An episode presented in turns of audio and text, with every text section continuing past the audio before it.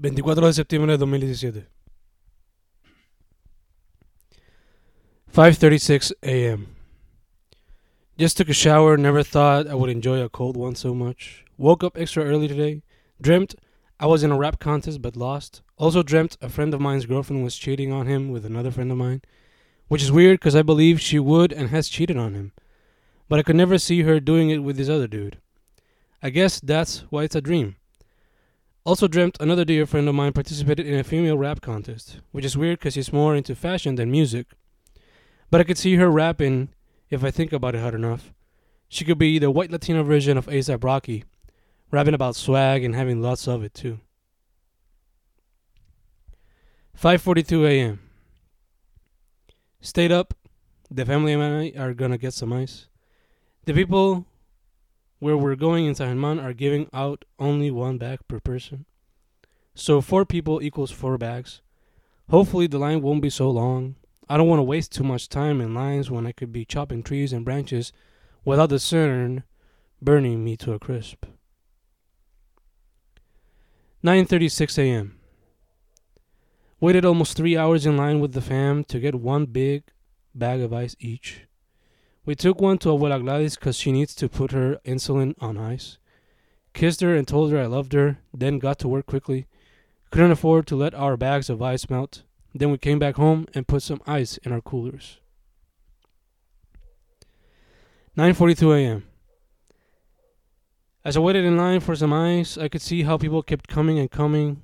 The struggle is real and people are desperate for ice so they could drink cold water, soda, juice, milk, keep their food and medicine under ice.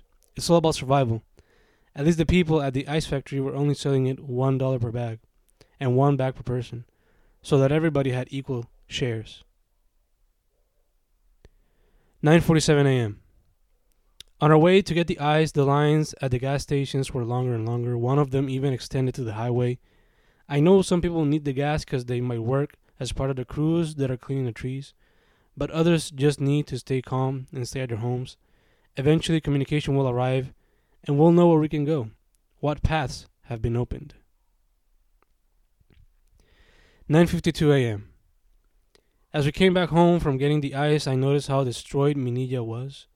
Trees fell everywhere, blocking the road, leaving cars to go through slowly.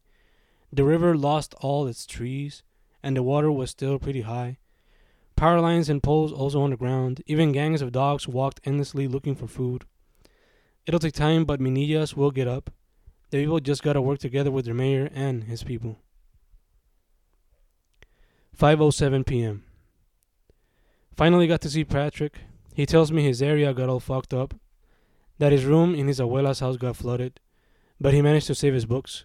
Como él dice, ahora tengo para leer. 5:09 p.m. Got to see you today. It was all fun for a while. We had a beautiful family lunch eating chicken and bread. Then we played briscas and Uno, even played skeleton by drawing different things. I loved your open mind to this activity, but then you broke that happiness by saying no to painting or making a collaborative collage. Felt kind of heartbroken, especially after I asked you if you would like to do some collaborative art projects like a painting, collage, or book, and you said yes. I felt disillusioned, felt lied to, felt disappointed, made me question our relationship. If it is worth it to be with someone who isn't open minded to new things just 'cause I'm not good at it. Babe, I don't care if you're bad or perfect at it. I just want you to try so we can have some fun. 5:31 p.m. I hear a siren hauling ass from across town. I wonder what happened. Hopefully, nobody died. 6:55 p.m. Landy told me today how angry she is at the mayor and the government. She hates how most times the campo is left for last when it comes to cleaning after a big disaster. I don't know if this is true, but El Campo is always the last to get power and water back. 6:59 p.m. Today we only eat sandwiches and such for dinner. Dad got a little mad at mom because they wouldn't gone to buy something if she hadn't stayed talking with Abuela and Titilichi. I don't blame him, but he also has to understand that communication is vital for human beings. And talking to the same three people can drive one crazy, especially one like mom, who likes to talk a lot. 7:18 p.m.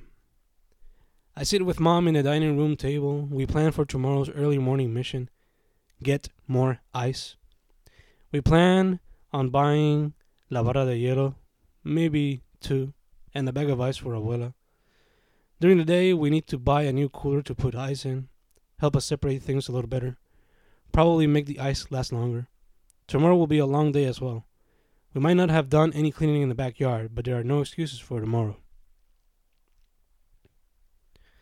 7:45 p.m. I make a list of things to buy: a cooler, some water, soda, soap, essentials, well, except for soda. Tomorrow's early morning plan is fleshed out. Just got to execute it to perfection. 7:47 p.m. In these desperate times, leadership and teamwork are essential. I try my best at both for the wellness of my people. 7:56 p.m. The stress is driving me a little loco. The thoughts and images of tomorrow's work don't leave me alone, but I can't show my stress. I gotta be strong for my family. I just gotta unload the stress in these pages. I'm sure I'll feel a lot better. 7:59 p.m. Dad might go see Abuela Luz tomorrow. It all depends if the road allows it. Hopefully, he'll see her and find out the status of her house and the rest of the community. 8:53 p.m. Just heard on the radio that a cemetery in Lares got flooded to such a capacity that the corpses were coming out of the graves. Now that is a horrific image to have in mind. It must be an even worse sight for the family members. 8:56 p.m. Heard a man on the radio say that some people in his body are sleeping on the mud. It's fucking sad. Makes me want to cry. 9:30 p.m. This day and night has been filled with horror. First I hear about the corpses in Lares, then about the barrio in Maya, and now I hear that a man got run over by his car after it died on him, and he tried pushing it up a hill. Plus, in Añasco, there have been victims of bullet and stab wounds. My God, we gotta be careful. Things are getting crazy.